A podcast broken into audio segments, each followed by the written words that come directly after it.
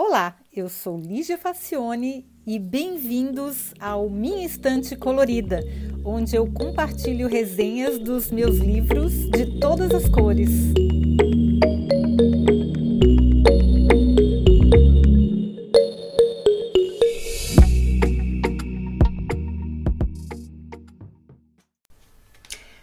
Vocês podem me julgar, mas eu adoro o Dan Brown. Eu sei que ele é um fabricante em série de thrillers, mas eu o considero um dos mais competentes.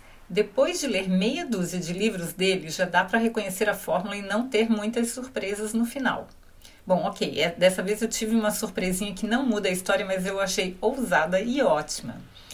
Geralmente, as mais de 600 páginas se passam em dois ou três dias, em que o professor Robert Langdon está sempre correndo contra o tempo para salvar a sua vida e descobrir algum segredo que muda a história do mundo, acompanhado naturalmente de uma moça linda e inteligente. E nunca rola nada entre eles, é claro, pois mal dá tempo de comerem, dormirem ou irem ao banheiro. É sempre muito estressante a situação pois eu escolhi o tijolinho para levar na viagem das mini férias de seis dias na Espanha. Foi, foi, foi antes da pandemia, em 2019. Pois é, e não é que descobri que já esperando o embarque no aeroporto que a história toda se passa na Espanha? Bom, não exatamente na região onde eu estava, mas já é uma coincidência. E a segunda, que eu não esperava, é que a grande estrela do romance é um algoritmo de inteligência artificial chamado Winston. Eu nem sabia que era um livro de ficção científica, essa, essa última obra do Dan Brown. Eu achei muito bacana. Bom, a história é a seguinte: um cientista chamado Edmund Kirsch, descrito como uma espécie de Elon Musk, fez uma descoberta que pode mudar o conceito de religião no planeta. Aliás, pode tornar as religiões totalmente dispensáveis do ponto de vista dele.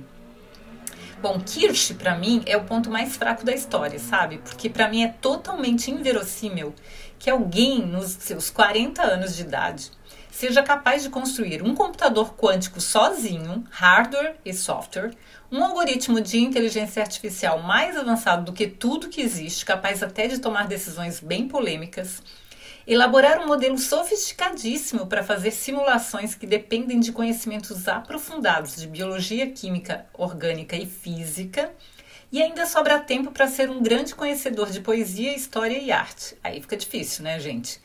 Fica bem difícil de engolir. Porque a gente sabe que o conhecimento, ele é resultado de colaboração. Nenhum ser humano sabe tudo o que precisa para construir um computador quântico sozinho. São muitas áreas de conhecimento envolvidas, e inclusive habilidades manuais ou de programação, enfim. Tem muita, muito conhecimento envolvido para uma pessoa conseguir fazer o hardware e o software de um computador quântico sozinho, e ainda mais essa lista de outras coisas que eu dei. É bem inverossímil. Então, eu acho que esse é o ponto mais fraco da história. Mas se a gente abstrair essa parte, a trama é muito bem bolada e o trabalho de pesquisa da equipe do autor é realmente incrível. Tudo começa com Kirsch reunindo secretamente com três grandes líderes religiosos e contando a eles a sua revolucionária descoberta. É preciso dizer que o moço é um ateísta fanático com sérios problemas psicológicos devido ao seu histórico familiar bem complicado. Bom, os religiosos que ouvem a tal da descoberta, que ficam sabendo, eles ficam muito assustados com a notícia, a ponto de dois deles acabarem morrendo nos dias seguintes de uma maneira muito misteriosa, que ninguém sabe, foram assassinados, morrem, e só sobrou um líder religioso que sabe do segredo. Bom, logo depois em Bilbao, no Museu Guggenheim, que eu ainda preciso visitar, tá na minha lista, Edmond prepara uma espetaculosa apresentação para convidados super especiais, entre eles Robert Langdon, o seu ex-professor em Harvard, com quem manteve contato ao longo dos anos.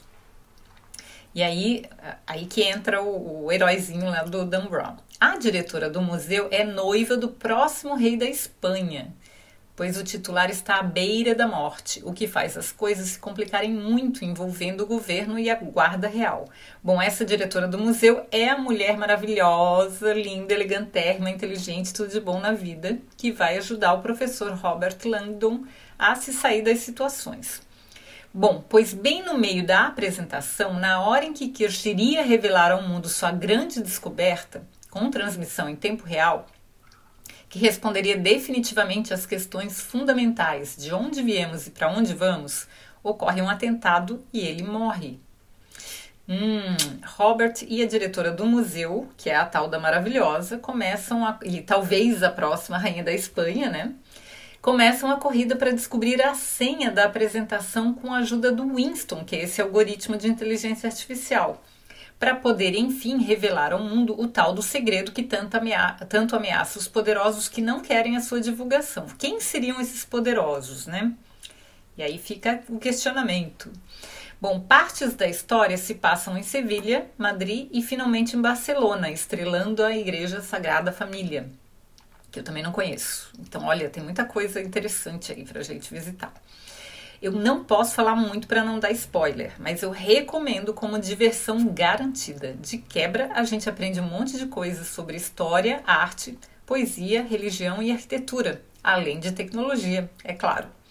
Então é, é uma diversão garantida, eu recomendo bastante. Tem uma outra coisa, pela, outro motivo pelo qual eu recomendo os livros do Dan Brown. Para quem não gosta de ler, é, se você for ler em português, para quem não gosta de ler, é um ótimo livro para começar, porque os capítulos são curtos e ele sempre deixa um gancho de um capítulo para o próximo, de maneira que você gruda no livro e não não, des, é, não desgruda dele enquanto não acabar a história. É muito fácil de pegar um livro de 600 páginas e ler em um ou dois dias. Assim, passa muito rápido porque a história é muito dinâmica. Se você estiver aprendendo outro idioma, inglês ou alemão, ou sei lá, qualquer outro idioma, é um bom, bom autor para começar a ler numa língua estrangeira, porque, como eu disse, ele é fácil. As, as, as cenas são muito simples, são apenas descrições de coisas que acontecem, não tem filosofia, não tem frases complexas, é tudo muito simples e dinâmico. E os capítulos curtos, as frases curtas, então, para quem está aprendendo um novo idioma, eu só leio Dan Brown em alemão, porque é a melhor coisa que tem. É muito simples de entender. A história, você entende a história e consegue ler de uma maneira fácil. Então, para mim, tem essas duas vantagens de ler Dan Brown. Eu sempre, quando sai um livro novo, eu vou atrás porque eu gosto muito, eu acho muito criativo a maneira como ele. Muito criativa a maneira como ele constrói as histórias. Tem um trabalho de pesquisa fundamentando a história que é muito bom. E eu recomendo que prefiram os livros aos filmes, tá? Porque teve um filme anterior que eu assisti que era Inferno e eles destruíram completamente o livro na versão do filme.